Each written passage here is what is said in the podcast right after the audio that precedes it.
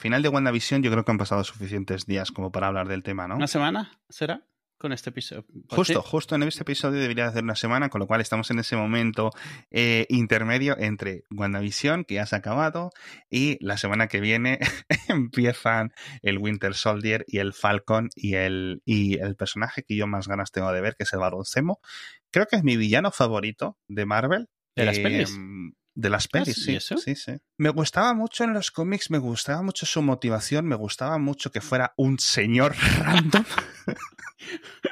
Era como muy, sin ser la estupidez que es el Joker, yo lo siento mucho, sé que hay muchos fans del Joker, para mí el Joker me parece una caricatura, que en cierto sentido obviamente también lo es, Yeah, lo es. pero me gusta eso. No me gusta que sea en plan como eh, Mr. Freezer, ¿no? El de Batman o Sí, sí. eh, Darkseid o el Lex Luthor, ¿no? Pues es un humano, sí, pero es como ultra, es uno de los seres más inteligentes del universo, ¿no? Algo Sí, así, sí. si no recuerdo Mm. mal, el Lex Luthor, ¿no? O Batman, bueno, pues aparte de ser millonario, es súper inteligente, tiene mucha fuerza, no sé qué. Es que Zemo es un puto señor que pasaba por ahí. es un casi, contable.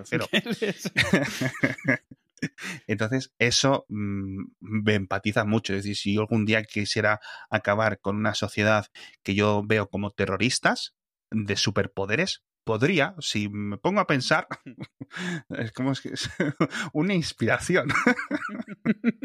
Pero bueno, eh, sospecho y creo que va a ser, para mi gusto, peor que WandaVision, porque WandaVision, ahora que yo creo que ya podemos hablar abiertamente, me ha parecido espectacular, increíble, nunca se había hecho nada así en el mundo de los superhéroes. El final ha sido Diferentes. sí. un poco una vuelta más, una normalización, pero lo que son los primeros ocho episodios, la, el establecimiento, etcétera, por favor, aplausos para quien haya conseguido que Disney apruebe esto, que en cierto sentido ya sabemos que, que en Marvel Studios Kevin Feige es muy de esto y que obviamente cuando llevas 29 películas no puedes seguir haciendo lo mismo una y, otra y otra lado, y otra que vez. te dejan hacer lo que quieras. O sea, es como, este, Exacto. este, haz lo que quieras. O sea, haz lo que quieras este que porque eso. no damos... pero que con, que con calidad yo creo que se ha podido sacar adelante. Y es algo que no hubiera podido hacerse en peli, por varios motivos. Uno, por la duración, que hubieran sido creo que unas cuatro horas y cinco minutos más o menos, cuatro horas diez, el total del metraje. Y por otra parte, que nadie hubiera pagado por ir a ver una película de estos dos, porque no tienen el nombre. O sea, literalmente hay un montón de cosas que a lo mejor súper interesantes dentro de Marvel, dentro del centro de superhéroes, etcétera, que no se harían porque la gente cuando llega al cartel dice, es que esto no lo veo, es que no sé quiénes son, ¿sabes? Entonces, eh, a través de Disney se ha creado. Otra cosa muy buena, y ya suelto el gato para que lo cojas tú, es que hay un montón de gente que se ha subido al carro del MCU con WandaVision, sobre todo lo estoy viendo yo a través de TikTok, de un montón de gente, 18, 15, 20 años, y sobre todo me encanta mucho un montón de público femenino, público femenino joven, que se han encontrado con unos personajes brutalmente escritos, muy bien escritos, muy bien definidos, Mm. tanto protagonista como antagonista, y les ha encajado y les ha encantado, y entonces han dicho, hostia, ¿esto qué pasa? ¿Cómo funciona? Porque estaba bastante desconectada del resto de, de las películas, etcétera.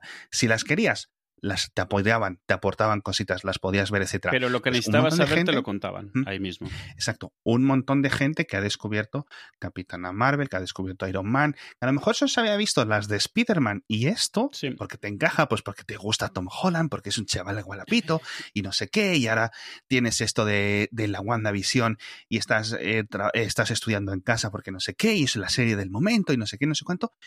Y lo ves y tienes una chica guapa y un chico guapo y unos chavales así eh, que salen y que van y una serie diferente. Y... Pero de verdad, ha sido una de estas series que mm, ha puesto un montón de las piezas del puzzle bien. Y eso ya es muy complicado hacerlo. Y se nota que va a ser una y única temporada. Sí, sí, porque... Y se agradece. Sí, claro, porque si hicieran cualquier cosa más adelante ya tendría que ser una serie completamente diferente. O sea, esto Sí. por, por la misma historia, no por otra cosa. O sea, la- esta, esta historia la pueden contar una vez. O sea, ya no, no, no cuela contarla otra vez porque se supone que estás viendo algo que es como el despertar de Wanda, es como la primera vez que hace algo, no lo está haciendo aposta, hay todo el reveal, toda la idea la pueden hacer una vez que está bien, porque me parece además una muy bonita forma de, de ligar lo que habían hecho hasta ahora con lo nuevo que se viene.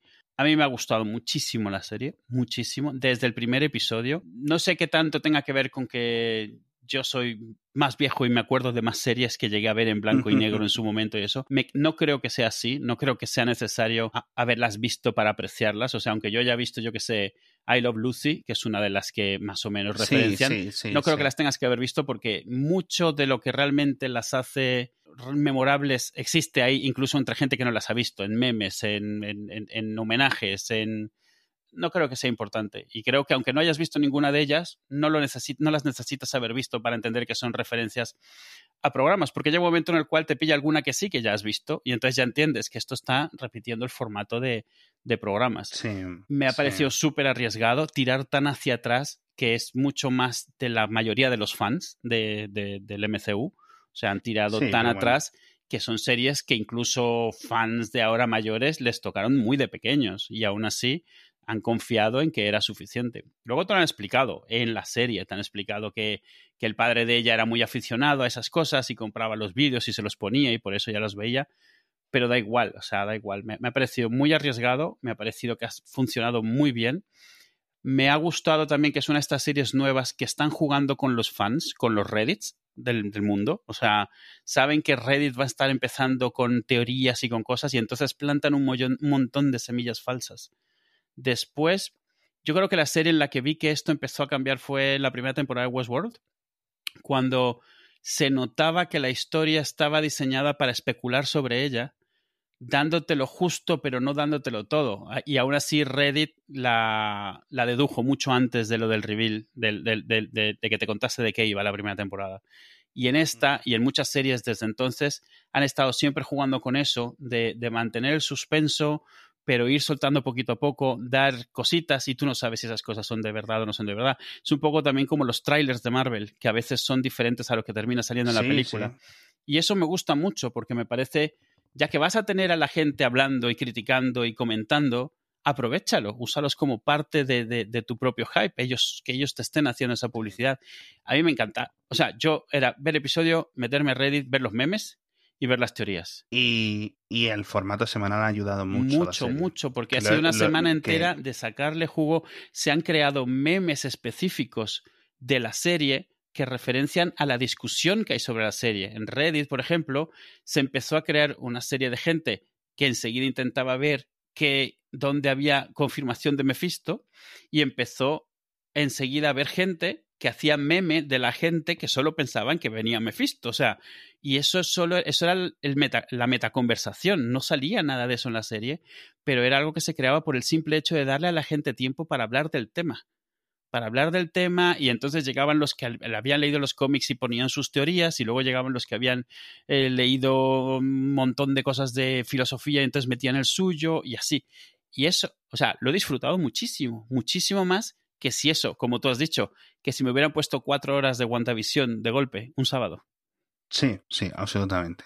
Yo creo que el, la parte social de las series en el semana a semana, que, que, que, las series antiguas, las series anteriores, cuando no había otra alternativa a emitirlo semana a semana, era una limitación, es cierto, lo hacían así porque era una limitación, ahora es una opción y como opción ya vas voluntariamente a ella, ¿no? Cuando, cuando la estás produciendo, cuando la estás emitiendo. Con lo cual ya sabes un montón de formas de aprovecharla. Ya se explotó maravillosamente en algunas otras series justo hace unos años, ¿no? El ejemplo de Lost siempre va a ser el, el mítico pero Battlestar Galáctica quizás incluso en esas épocas un poco más tarde. Em, pero pero ahí volvemos a, darnos una palmada en la espalda a nosotros, tú a mí, yo a ti, porque eh, sí que, por ejemplo, cuando lo comentábamos, que tiene sentido emitir las series así. No decimos que siempre para todo, ¿vale? Se tengan que emitir así, pero que entendemos que, esto tenga sentido. Y, y Watchmen, WandaVision, Mandalorian, etcétera, nos continúan dando la razón porque se genera unos carros de conversación constantes que nunca llegarían de otra forma. Así que esto solo lo valida y lo vamos a ver mucho más, porque además a las operadoras les interesa. Igual que a Netflix, es que nos estamos repitiendo, igual que a Netflix le interesaba emitir las cosas de golpe, ahora en estas épocas interesa hacerlo de esta forma. Quizás el híbrido con dos, tres episodios al principio para quitarte un poco el mono, para engancharte, etcétera, y luego ya eso, porque de verdad eh, aumenta la conversación, y sobre todo aumenta la gente que tiene que estar pagando pues a lo mejor dos meses por esa por ese por ese sistema de, de vídeo bajo demanda en vez de uno algo interesante obviamente ellos han hecho sus números y han decidido bueno habrá gente que nos manda la mierda y está claro que les compensa que son la minoría. Sí, no, y que siempre, y que sí, y que es verdad que sí, es que, y saltemos ya de este tema, porque nos va a decir, que no sé hay mucha gente que ha, acabó el, último episodio y entonces dicen, bueno, ahí ya la puedo ver. Es la única forma. Si realmente quieres darte un atracón, es la única forma. Sí. Pero. A mí, me hace gracia. Lo que pasa es que tienes un problema ahí y es que te tiras dos meses, no, no lo justifico, donde la quieres ver, porque la gente está hablando de ella y ese es el tema. Y eso es lo que saben también al final ellos. O sea, ellos saben que a la larga todos esos que se la quieren ver de atracón van a terminar cayendo si realmente les interesa, porque quieren hablar de ella. Todos, o sea, cuando algo te gusta, quieres hablar de ello. Otra cosa es que lo veas cinco años después, porque te lo han recomendado, pues no quieres hablar de ello ah, o lo que sea. Pero cuando está sucediendo, quieres ser parte de eso. Y, y claro, por eso es que piden mucha gente que las pasen de golpe al principio, porque tener que esperar por ellas es no participar en nada de la discusión y quieren las dos cosas, quieren discutirla. Y que luego encima, exacto, y que luego encima cuando la vean los otros ya estemos en la siguiente. Claro. ya estemos con los memes del varón Zemo, eh, cuando están ellos pues hablando del Ralph Bonner. Entonces, eh, podemos hablar un poco sobre el, sobre el final. Ha habido algunas cosas que a mí no es que no me hayan gustado porque doy por hecho que muchas más cosas eh, se van a acabar explicando o a lo mejor no tienen sentido, ya está, es una cosa que la veremos con perspectiva. Eh, uno de los momentos más impactantes para mí, sin ningún tipo de dudas, casi al nivel de cuando apareció Luke Skywalker en, en Mandalorian, o quizás mi aspaviento fue más alto, más agudo, em, es cuando apareció este chico de las de los el Quicksilver de Fox, por decirlo de alguna forma. Y lo han dejado apartado, no han dado ningún tipo de, bueno, han dado una explicación, pero no ha quedado claro. Entonces, yo simplemente creo que tienen algo en el horno. De momento han dejado eso ahí y luego veremos cómo lo hilan. También te digo una cosa, que eh, de nuevo, al final leyendo foros te acabas enterando. Iban a emitir esta serie. El, orden, como, y, como dos meses después iba a salir la de Doctor Strange. Con lo cual, originalmente el orden y el sentido de estas planificaciones de brocha gorda que hay, bueno, pues en esta película van a pasar estos cuatro elementos eh, claves, ¿no? ¿Vale? Y, y, luego aquí, y esto tiene que ser aquí, entonces Spider-Man 3 no se puede estrenar antes que esta porque hay que hacer no sé qué lo típico, los movimientos que tiene que hacer, eh, los encajes de bolillos que tiene que hacer eh, Marvel Studios. Quizás estuviera ahí la explicación de esto, ¿vale? También mm, me ha gustado, eh, tampoco me ha quedado muy claro qué es lo que ha pasado con, con Agatha.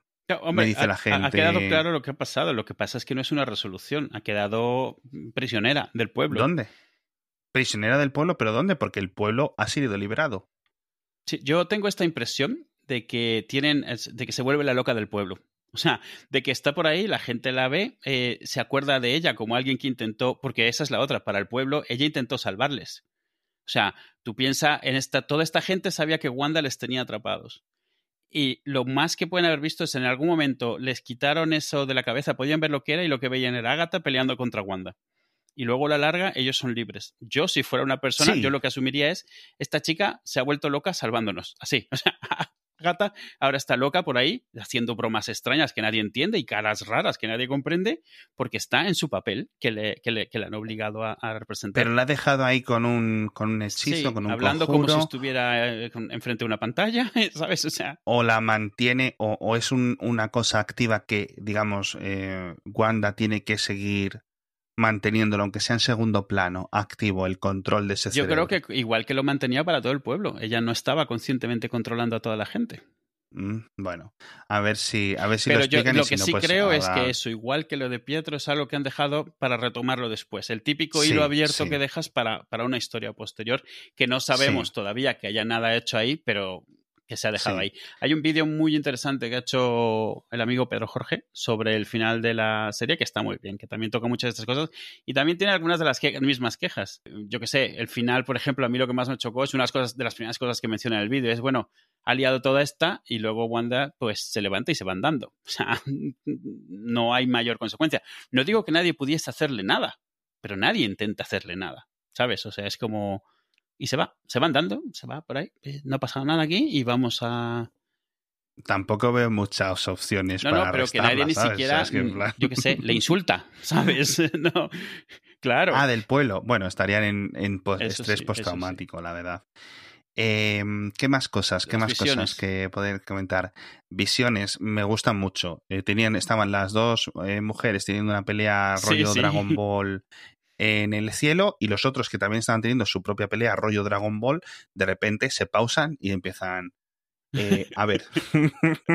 sí, porque algo le dice al otro y el otro se detiene y dice, a ver, vamos a hablar sobre esto. Elaboremos, elaborar sobre esto que me has dicho. Y el otro dice, pues vale me, ha parecido muy bien porque también me, ha parecido muy de, historia de ciencia ficción. O sea, dos ordenadores hablando entre ellos en plan eh, con, temas de lógica. O sea, me ha hecho mucha gracia. O sea, y bueno, lo he dicho en el momento que salió y lo acepto. Yo, el, barco de Teseo es, una, es un símil o una metáfora o lo que sea que me gusta usar mucho, me parece que explica tantísimas cosas y que es, es fue mi primera exposición al concepto de, de un experimento mental, ¿sabes? De estos que parecen sencillos al principio, pero a medida que los vas deshilando y vas metiéndote, te complicas más, porque son esas cosas que te demuestran que tu vida la tienes muy, muy sobresimplificada en la cabeza. Y en cuanto empiezas a rascar sobre un concepto, hay mucho más. Es, es como, como el, el, problema del tranvía y estas cosas, que es como.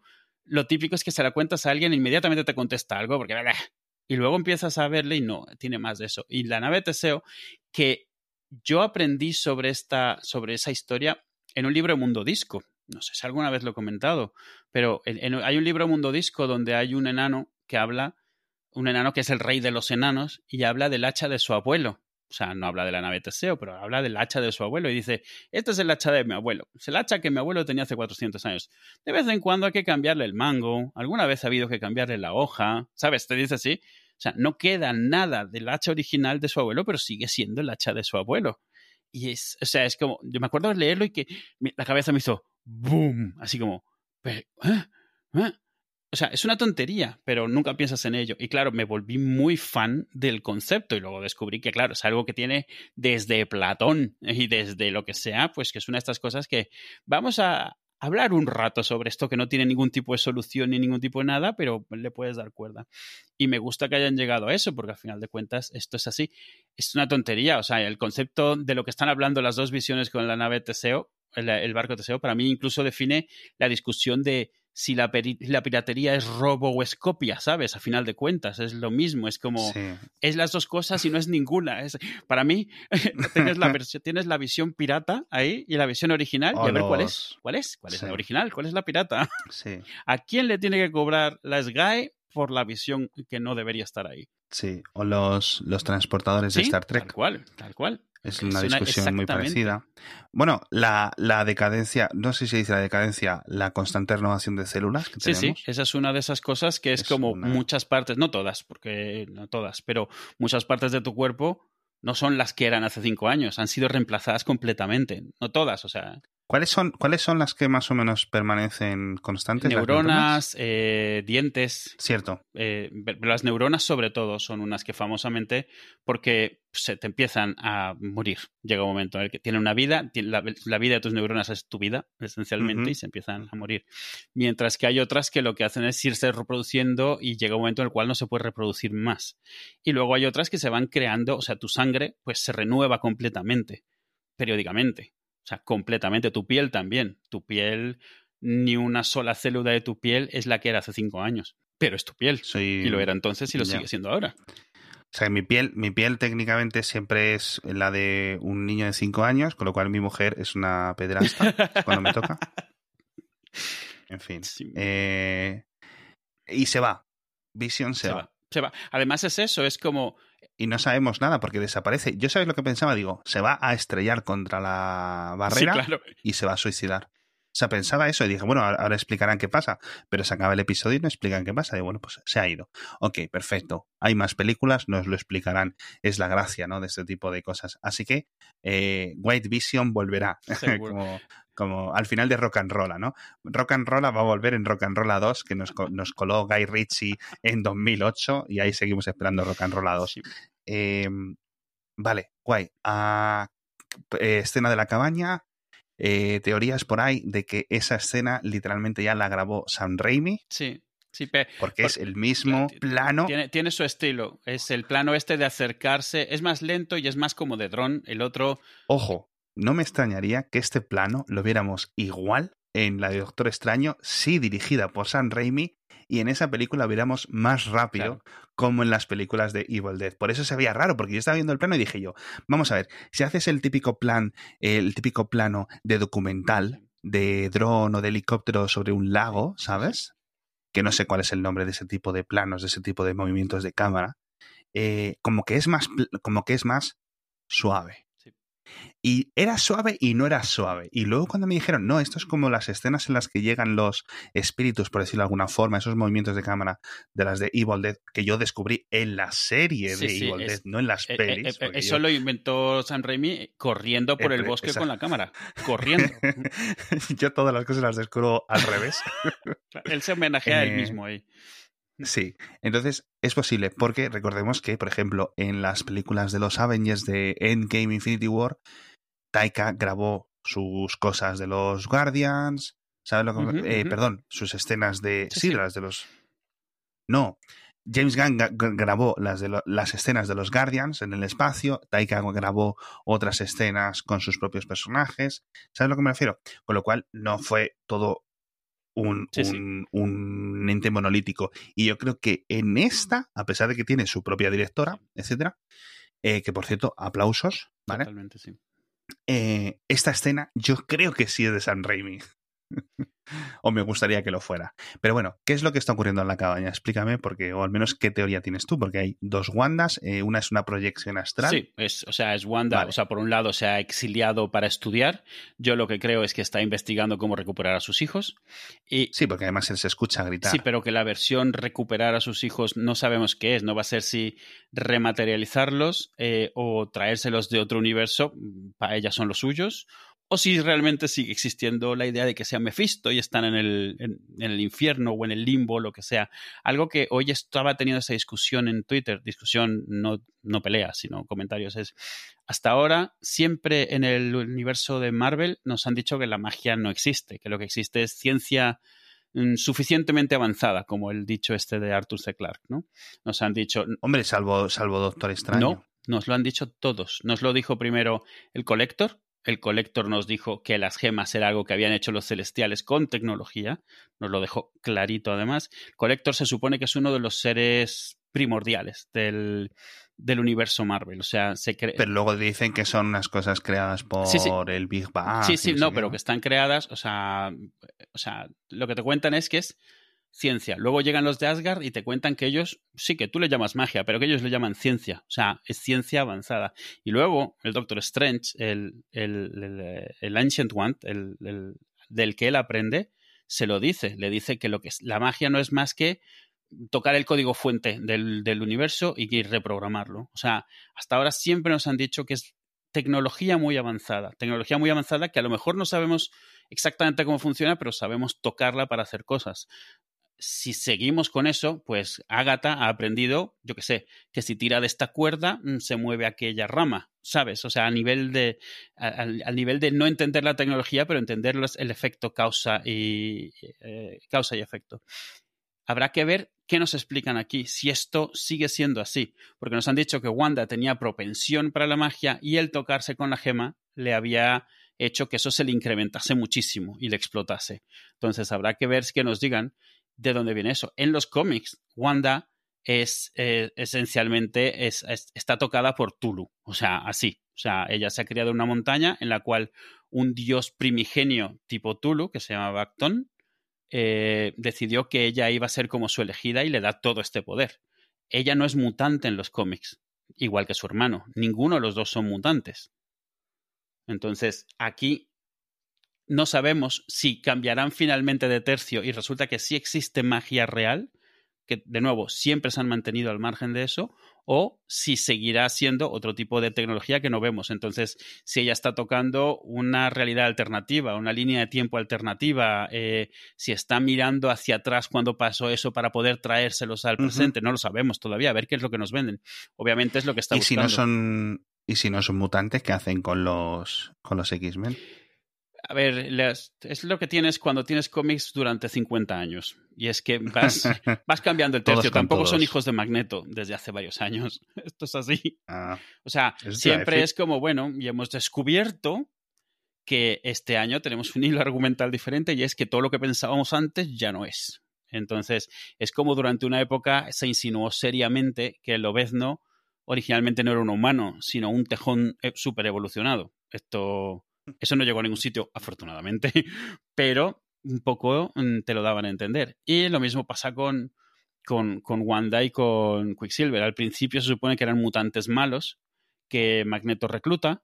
Luego alguien decidió que quedaba mucho mejor, más telenovelero, si eran hijos secretos de Magneto y él no lo sabía y se daban cuenta, porque la, la, dinámica podía cambiar, especialmente cuando ellos se vuelven buenos, entre comillas, y se unen a los Avengers. Y luego lo más reciente es pues descubrir que realmente eran unos hijos, eran unos huérfanos cualesquiera, que donde vivían, un poco como se hizo con la gema en las pelis, donde vivían había una entidad que les desarrolló esos poderes. Entonces, no es que fuese... Porque en las películas de Fox, Quicksilver sí sabe que es el hijo de Magneto, al menos se referencia sí, te lo, que es el te lo da a entender con gestos y con uh -huh. comentarios, pero tampoco lo dicen abiertamente por, por, lo que tú quieras, no lo sabemos. Porque ah, creo que leí en algún sitio que decidieron que, que, no había forma de meterlo en la película, que sí que estaba como claro, que lo tenían sí, pensado. Era, para el espectador le queda claro, claro pero que no lograron meter la escena en ningún sitio, porque los únicos momentos en los cuales estaban juntos estaban otras cosas. Entonces nunca,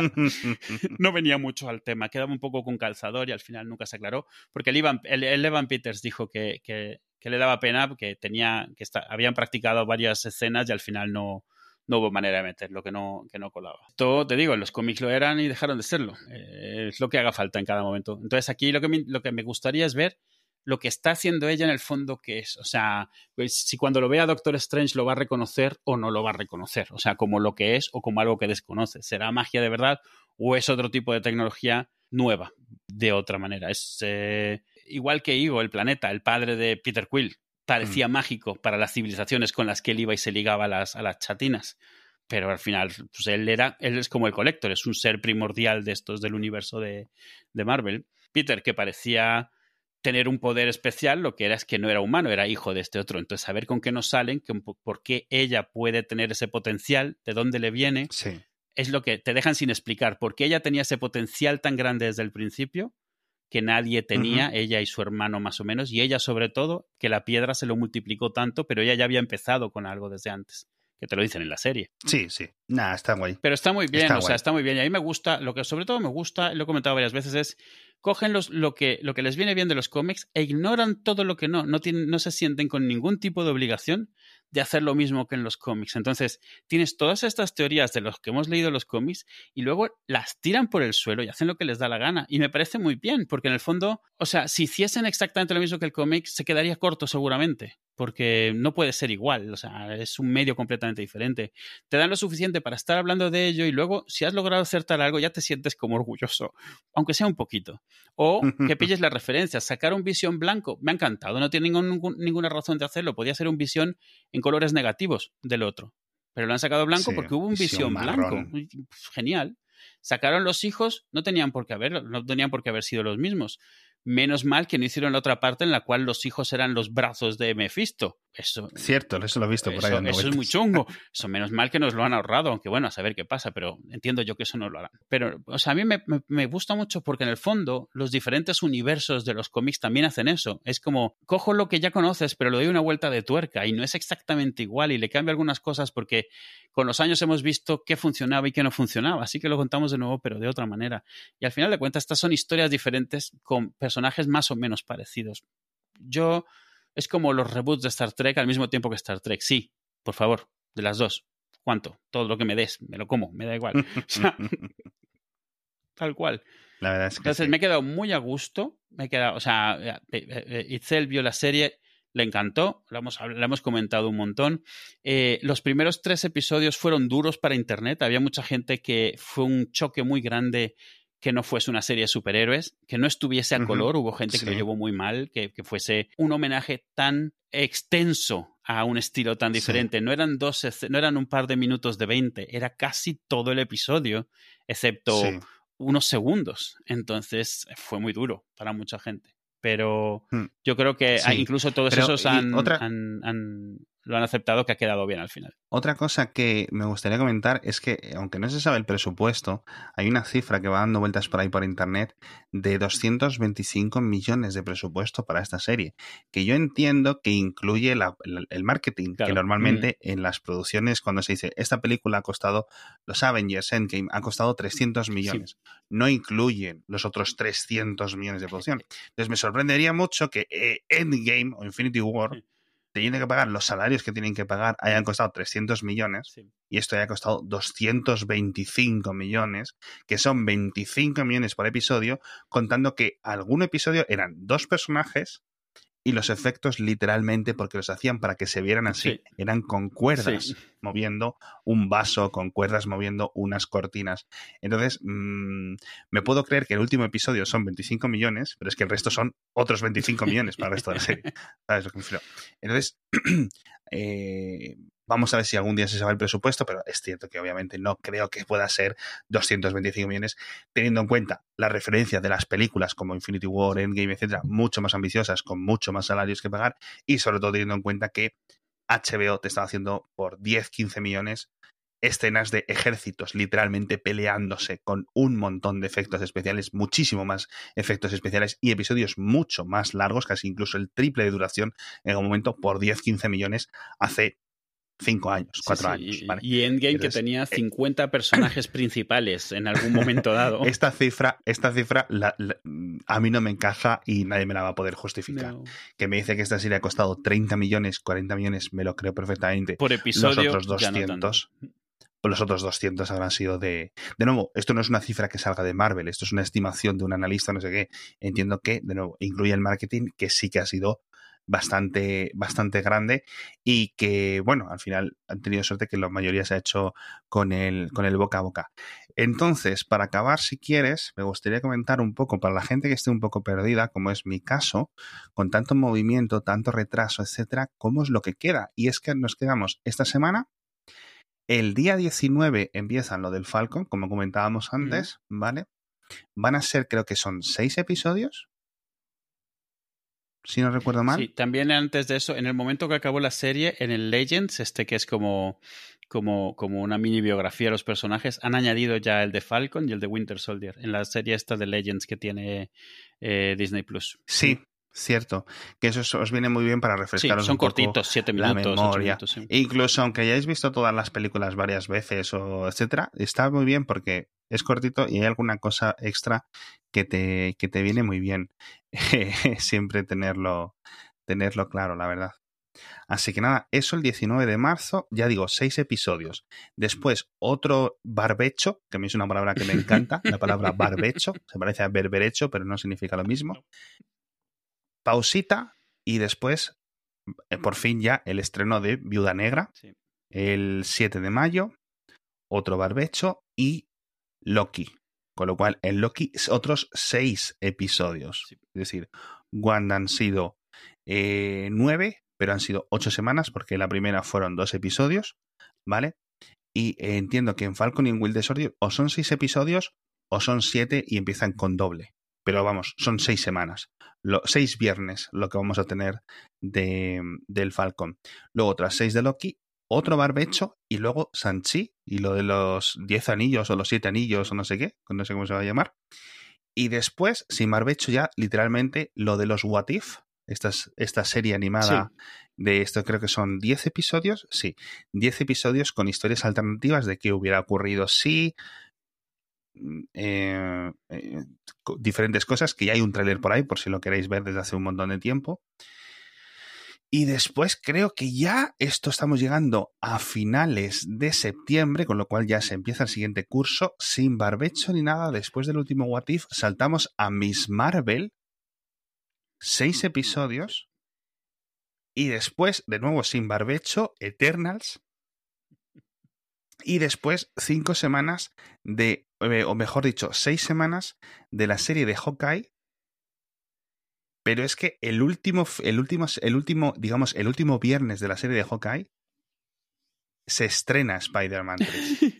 O sea, es que no paramos, hemos, no paramos. o sea, literalmente entre ahora, entre ahora mismo, cuando estéis escuchando este podcast y, y Spider-Man 3, hay una, dos, hay tres semanas de descanso. El resto es pum, pum, pum, pum, pum, pum, pum. Nos vamos a sentir como, yo qué sé, iba a decir una barbaridad sobre actores porno.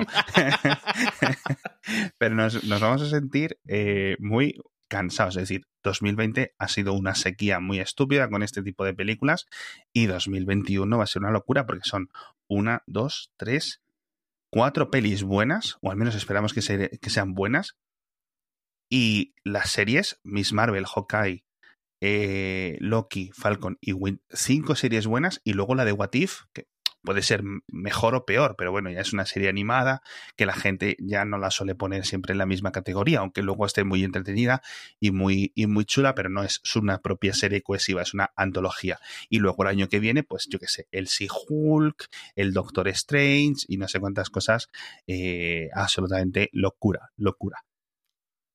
Qué guay, qué guay. Sí, la verdad. Eso sin contar todo lo que puede salir de los otros tipos de películas. Esto es solo el de Marvel. Es que. Sí, sí, sí. Van a, van, o sea, va a ver, van a compensar el 2020, que fue una sequía tan grande, con una metralleta de pelis y series. Bien, ¿eh?